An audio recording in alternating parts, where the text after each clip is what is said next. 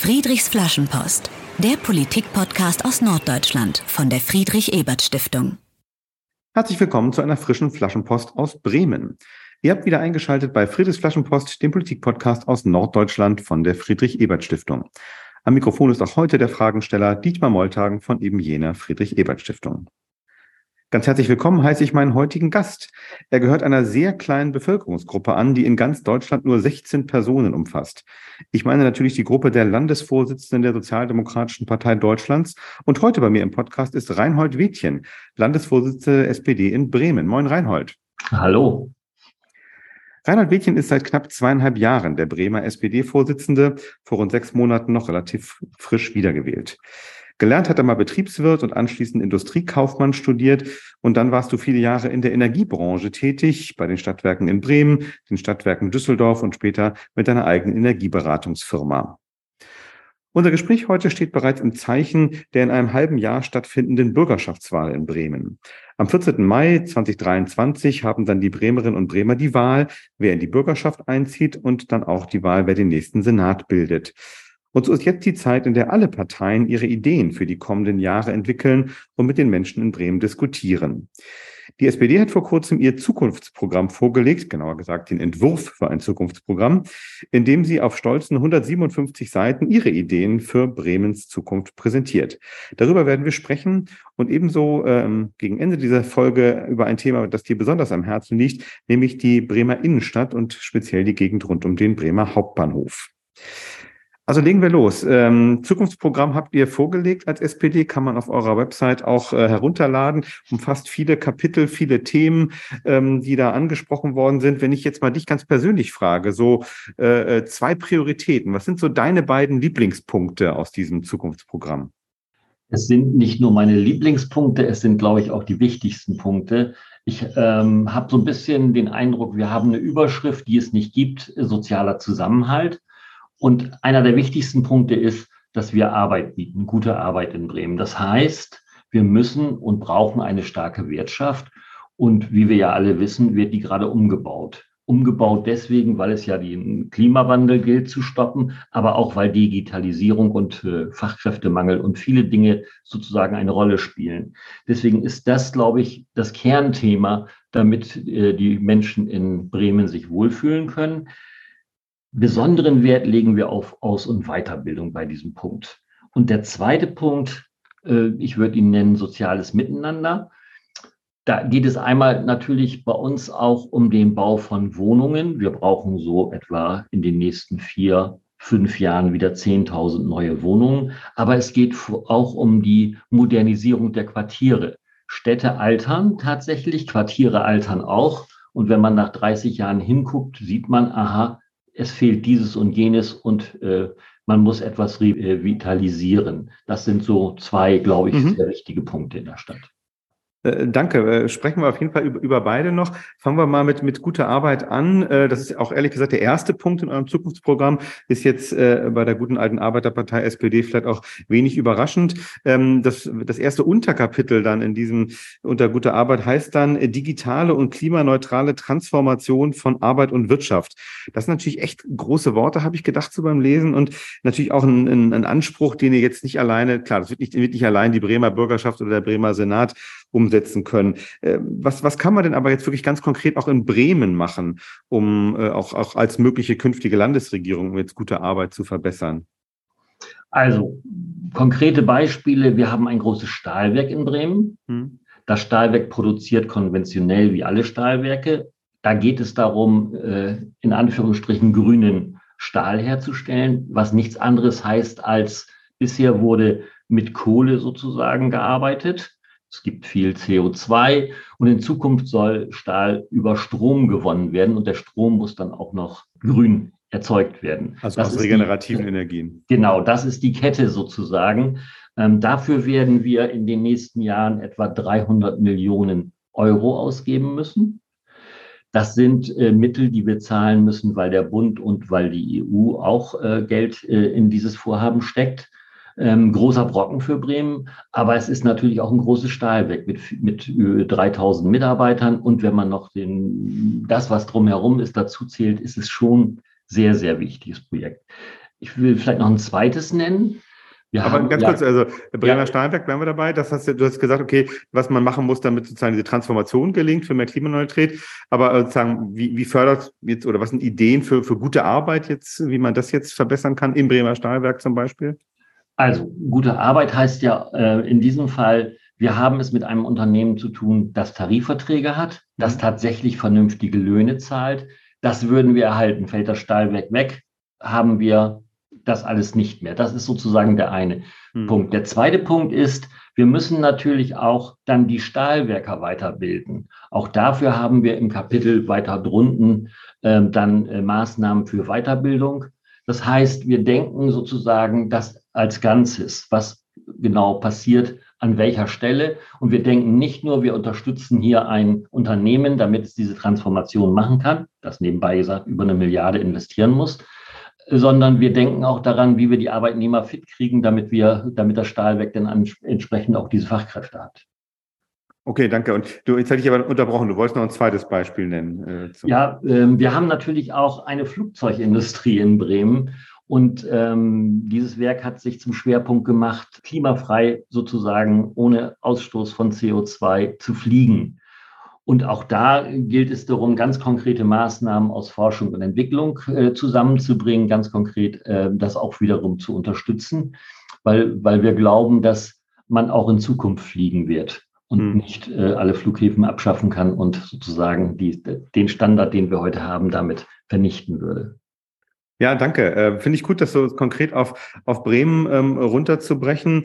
Ähm, also man merkt, das ist schon ein, natürlich ein Riesenthema, mit, mit dem ihr euch beschäftigt, andere Parteien natürlich auch, wie man diese große Transformation, also eine Industriegesellschaft, eine gute Wirtschaft, die jetzt nicht das Klima total kaputt macht, herzustellen und dabei eben auch äh, gute Arbeit, faire Arbeitsbedingungen, gute Aus- und Weiterbildung, hast du gesagt, zu erhalten.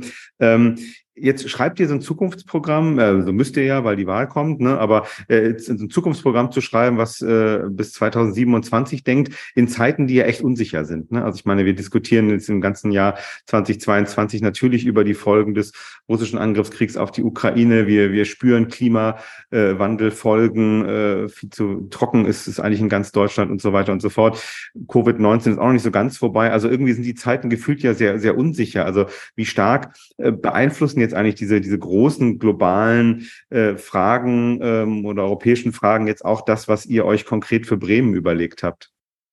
Ja, total. Wenn man sich überlegt, ähm, du hast ja gesagt, zweieinhalb Jahre bin ich im Amt. Es waren fast zweieinhalb Jahre im Krisenmodus, wenn man mit Corona anfängt.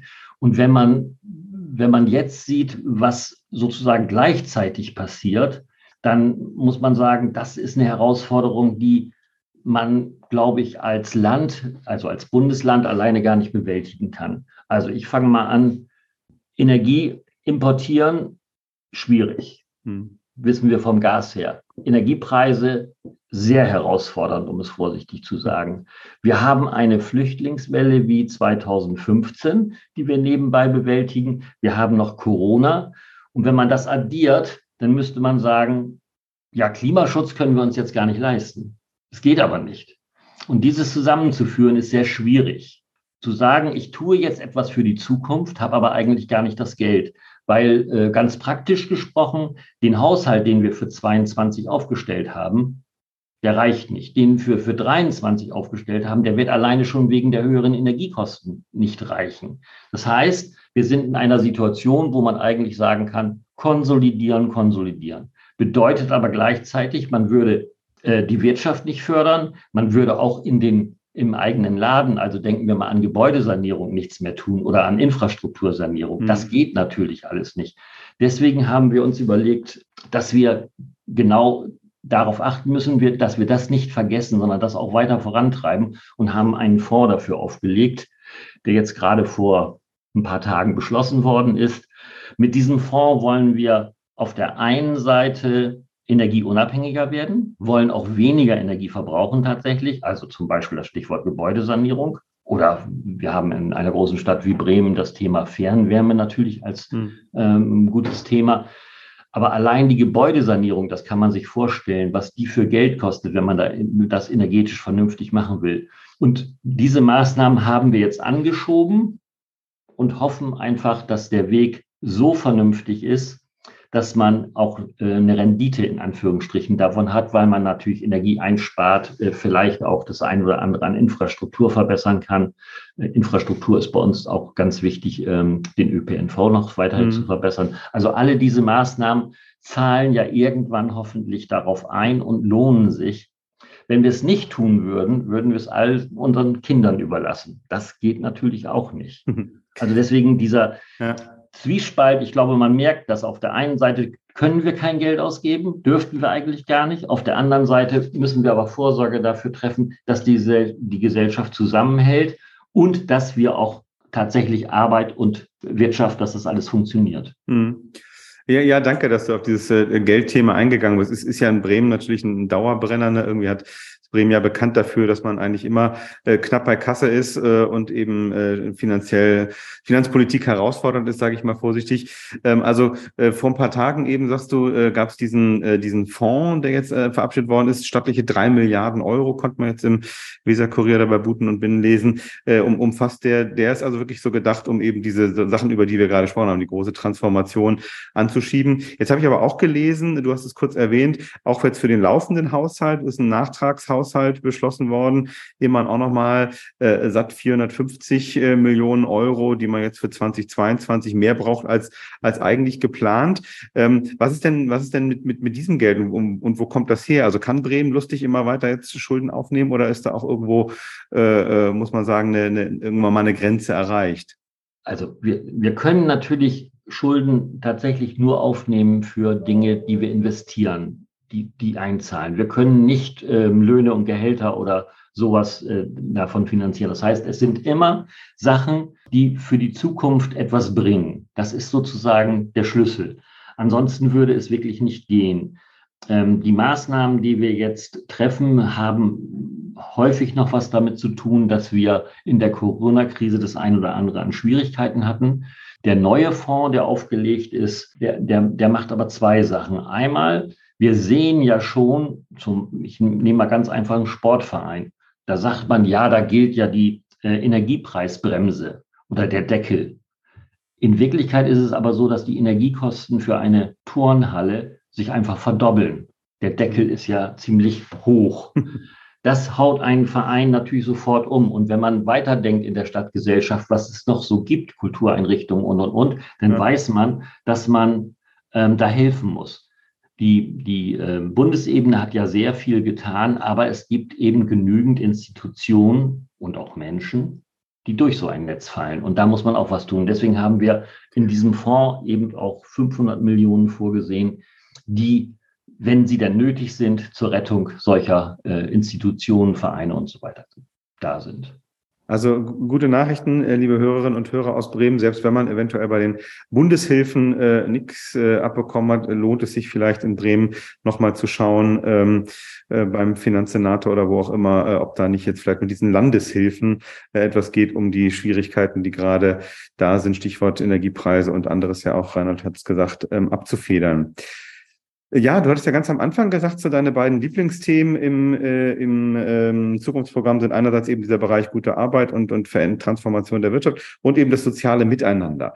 Da komme ich gerne mal drauf zurück, soziales Miteinander in Bremen. Wie, wie, wie nimmst du das Miteinander im Moment so wahr, jetzt gerade aktuell, vielleicht auch angesichts dieser ganzen Krisen, über die wir schon kurz gesprochen haben?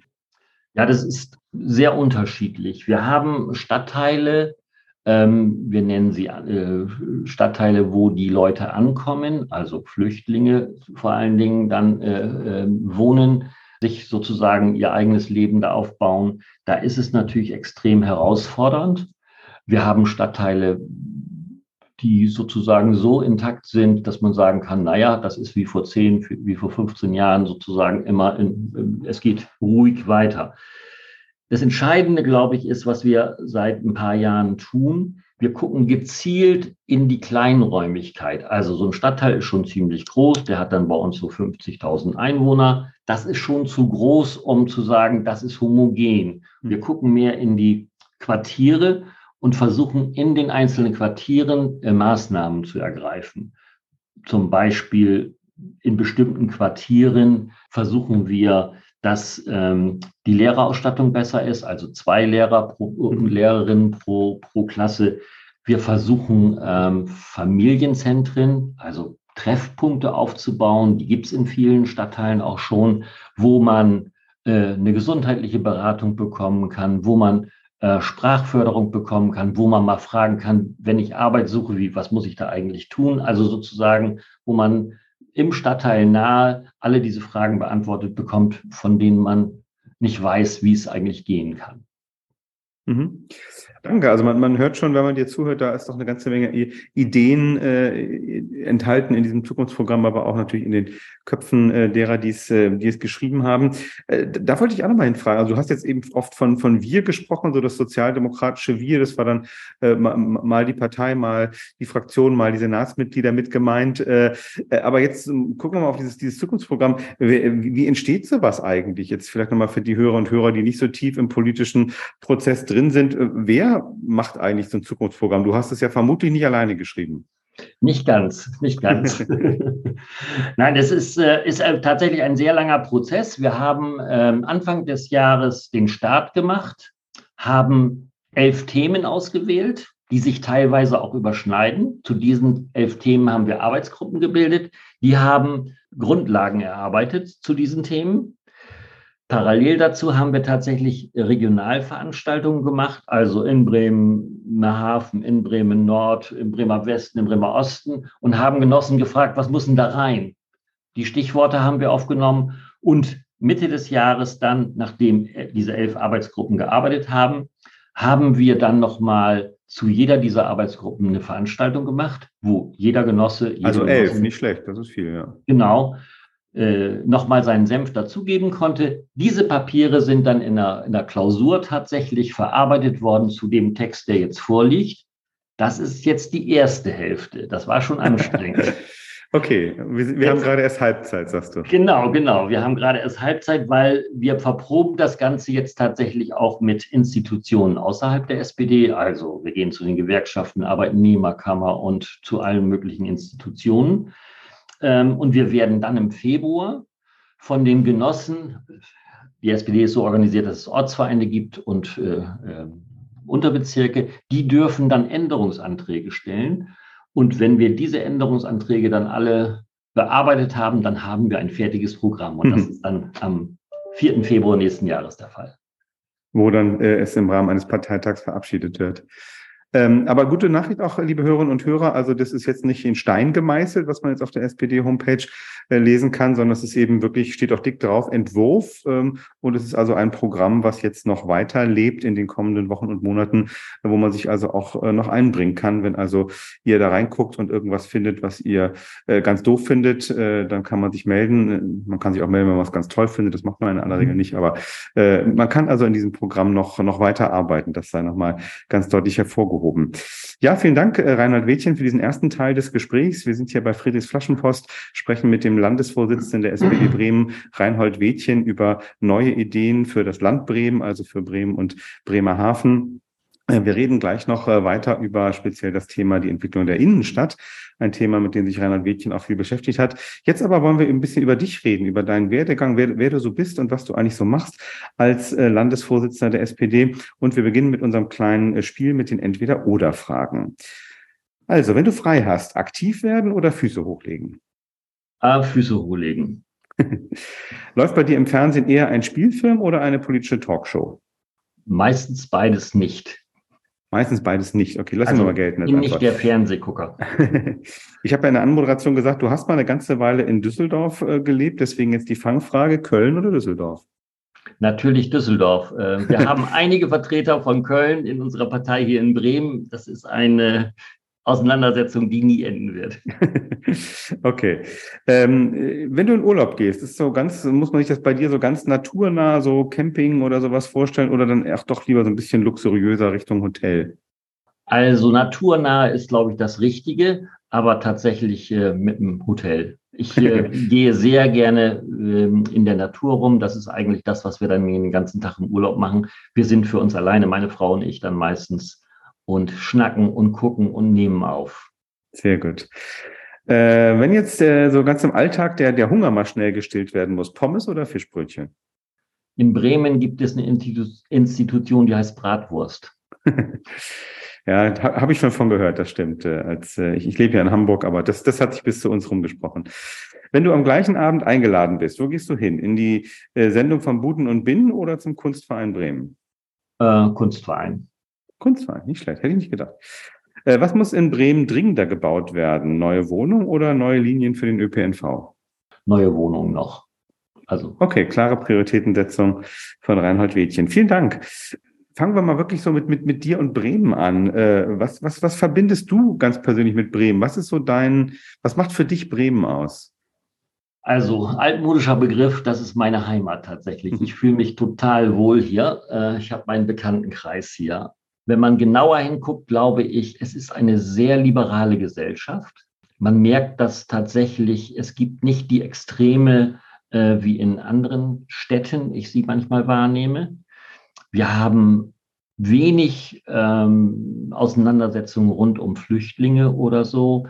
Also das, das Gefühl ist, hier ist eine Gesellschaft, die hält zusammen, auch wenn man merkt, an einigen Teilen äh, fällt es ein bisschen auseinander.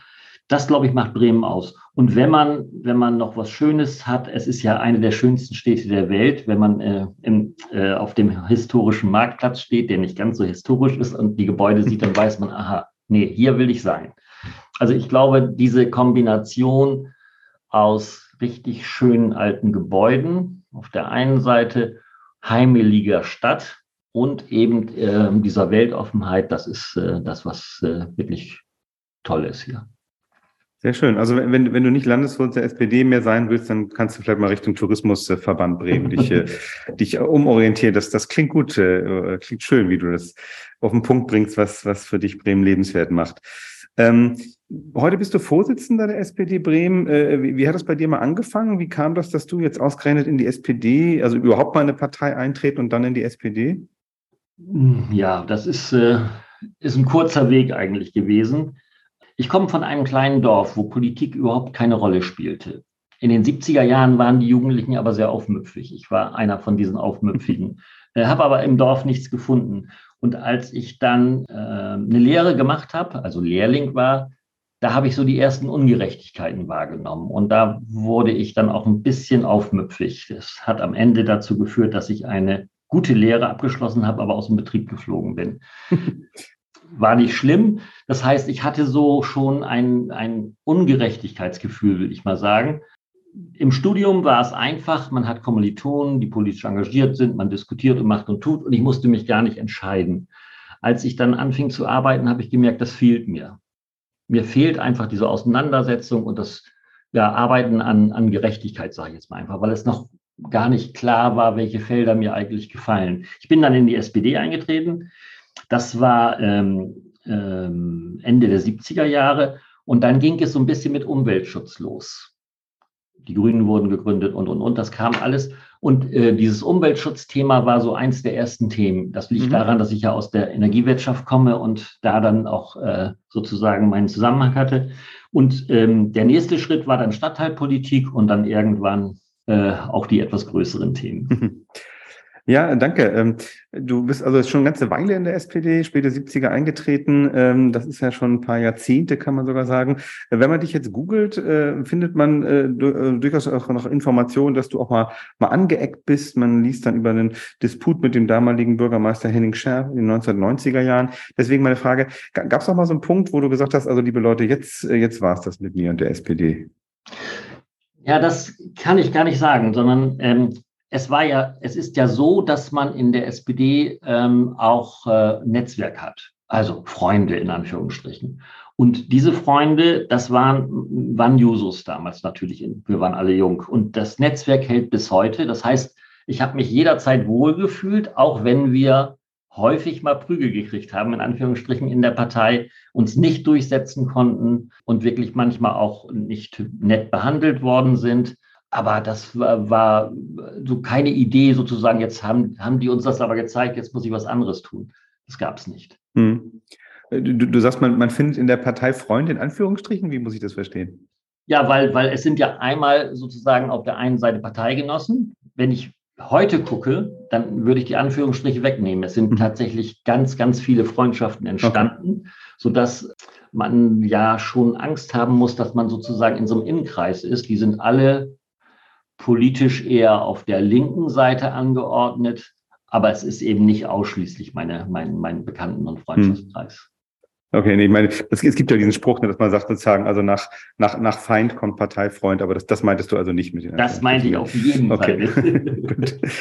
Ähm, ja, sprechen wir noch kurz über, über dein jetziges Amt. Äh, äh, vielleicht auch nochmal mit, mit Blick auf, auf die, die jetzt SPD nicht so gut kennen und uns zuhören. Was, was, was machst du eigentlich so als SPD-Landesvorsitzender? Das ist jetzt ja kein, kein Beruf, den du machst, sondern das ist erstmal ein Ehrenamt, das du ausübst.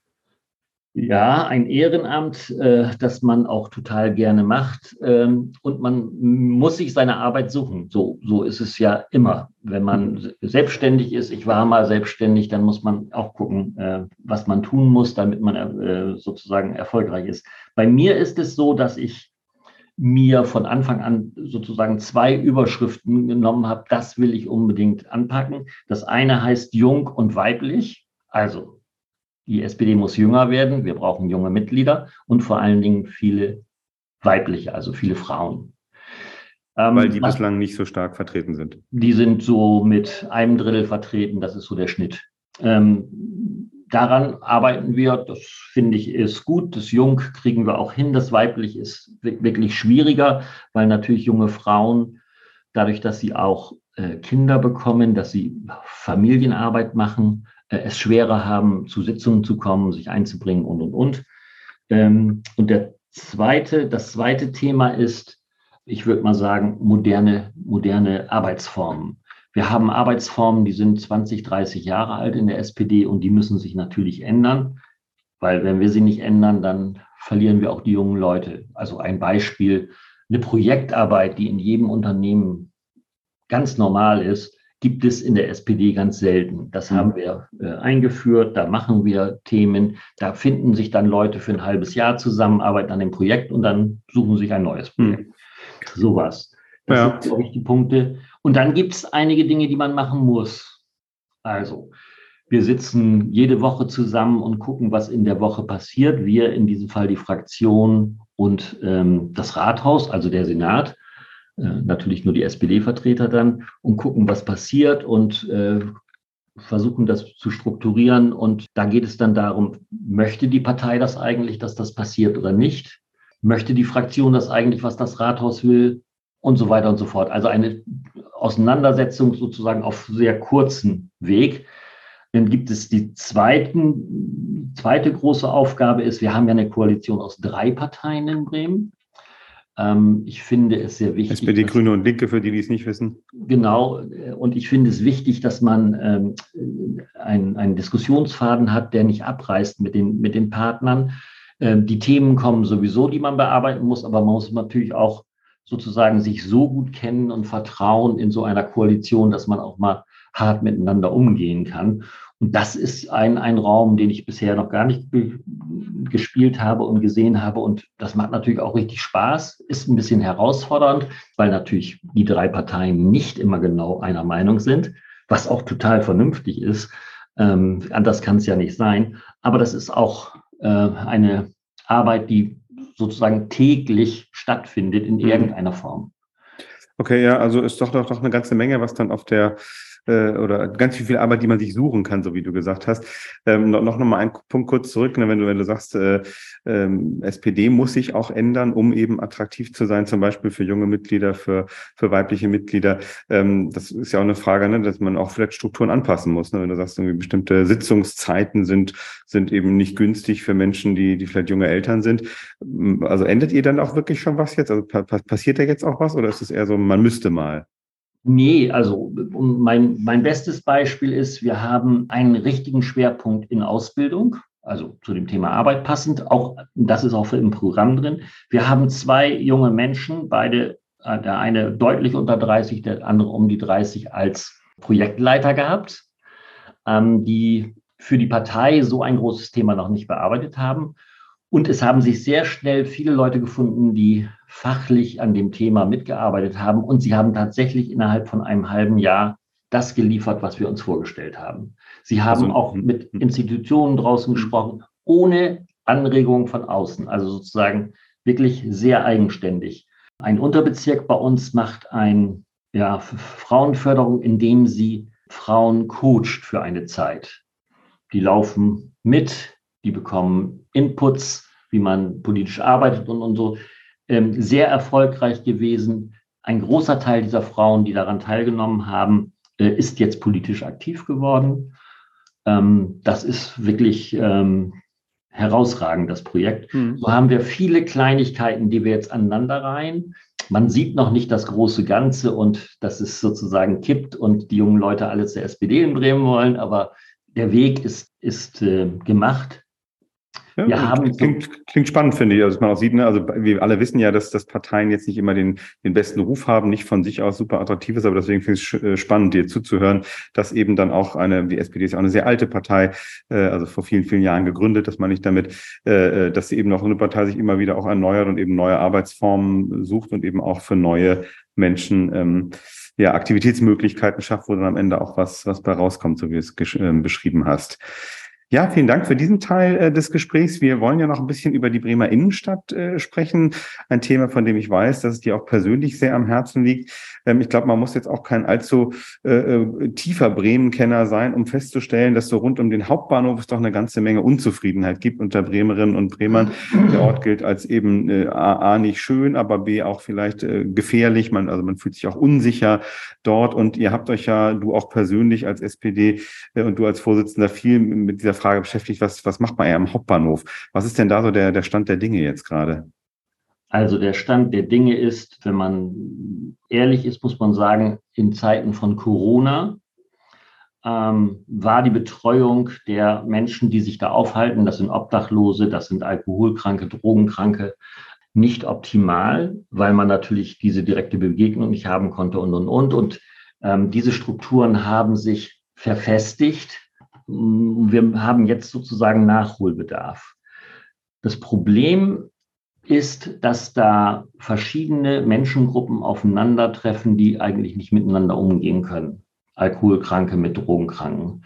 Ähm, sicherlich ist auch bekannt, dass die, die Droge Crack, eine Droge, die in allen Städten jetzt Furore macht, ähm, dazu führt, dass die Menschen, die diese Droge nehmen, ich sage immer, eine sehr kurze, kurze Lunte haben, also sehr schnell aufgeregt sind, sehr schnell auch so zugedröhnt sind, dass sie nicht mehr zugänglich sind. Ähm, die, die halten sich da auf. Wir versuchen jetzt Räume dafür zu schaffen, damit wir ähm, diese Menschen ähm, auf der einen Seite sicher irgendwo haben, wo sie sich wohlfühlen können, in Anführungsstrichen, äh, und auf der anderen Seite eben dann nicht an einer Haltestelle äh, der Straßenbahn stehen und Menschen verärgern und verängstigen. Das ist sozusagen der eine äh, Weg. Der zweite Weg, etwas äh, schwieriger. Wir haben es äh, in Bremen mit, ähm, ja, ich würde mal sagen, organisierten Drogenhandel zu tun. Ein Beispiel.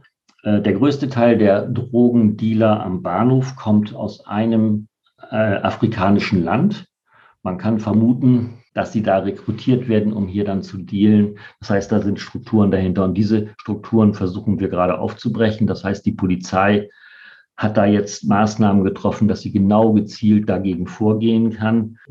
Das wird sich in den nächsten Wochen äh, und Monaten zeigen, wie erfolgreich das ist. Ähm, wir haben ja äh, in Deutschland sowieso sehr erfolgreich ähm, Vorgehen gegen die organisierte Kriminalität, weil ja die Daten äh, Lecks, äh, äh, die in Frankreich sozusagen da äh, gefunden worden sind, dazu geführt haben, dass man äh, sol solche Netzwerke, organisierte Kriminalität zerschlagen kann. Dazu also, empfehle ich nochmal allen Hörern und Hörern, wer das noch nicht gehört hat, die Folge mit, mit Ulrich Meurer, dem Bremer Innensenator, ist noch gar nicht so lange her, wo er über diese, diese Daten, EncroChat-Dateien genau. äh, erzählt. Das ist also fast wie ein, wie ein Krimi, was, äh, was Herr Meurer genau. da erzählt hat. Dieser besagte Innensenator sagt äh, zurzeit, es sind, äh, ich habe die Zahlen nicht genau im Kopf, aber ich glaube, Verurteilung von etwa 80 Menschen in Bremen, ähm, die insgesamt über 300 Jahre Knast bekommen haben. Das okay, ist schon, das schon eine Menge. Ist schon eine Hausnummer, ja. Ja. Danke, okay, das war das Stichwort Hauptbahnhof. Äh, Innenstadt ist natürlich aber auch viel mehr. Äh, auch das ist ja jetzt kein, nicht unbedingt eine Bremen-spezifische Debatte. Wir alle wissen, dass durch Corona nochmal der Onlinehandel geboomt ist, was, was viele Innenstädte, also gerade den Einzelhandel, auch vor Probleme stellt, äh, so, so auch in Bremen. Ähm, wenn, wenn du dich jetzt mal kurz äh, gedanklich in diese Rolle des äh, Senators fürs große Ganze oder wie immer das dann heißt, äh, reinversetzt, was, was würdest du denn eigentlich machen, wenn, wenn du jetzt mal durchregieren könntest in der Bremer Innenstadt? Was wären so deine Ideen, um das, das Ganze eben attraktiver zu machen für, für die Bremerinnen und Bremer? Ja, fange ich mit dem Reizthema an. Ich würde die Straßenbahn aus unserer wichtigsten Einkaufsstraße der Obernstraße rausnehmen, weil ich glaube, dass Bremen zu wenig Fußgängerbereich hat, weil man die Stadt ja zu Fuß erobern will, weil man seinen Kaffee trinken will an so einer exponierten Stelle, weil man vielleicht auch ein Bier abends dort trinken will nach Feierabend. Das heißt, ähm, wir sagen immer, wir brauchen ein bisschen mehr Erlebniswelt, wo ich verweilen kann, wo ich mal schauen kann, wie die Leute vorbeigehen und, und, und. Das alles findet bei uns nicht in der Obernstraße statt, weil man da nirgends draußen sitzen kann, es keine Angebote gibt, weil da Straßenbahnen durchfahren. Richtig ist aber das, äh, was du eben gesagt hast, dass natürlich der Handel, der Einzelhandel stark zurückgegangen ist und man ähm, so eine Innenstadt neu erfinden muss. Das machen alle Städte ähnlich.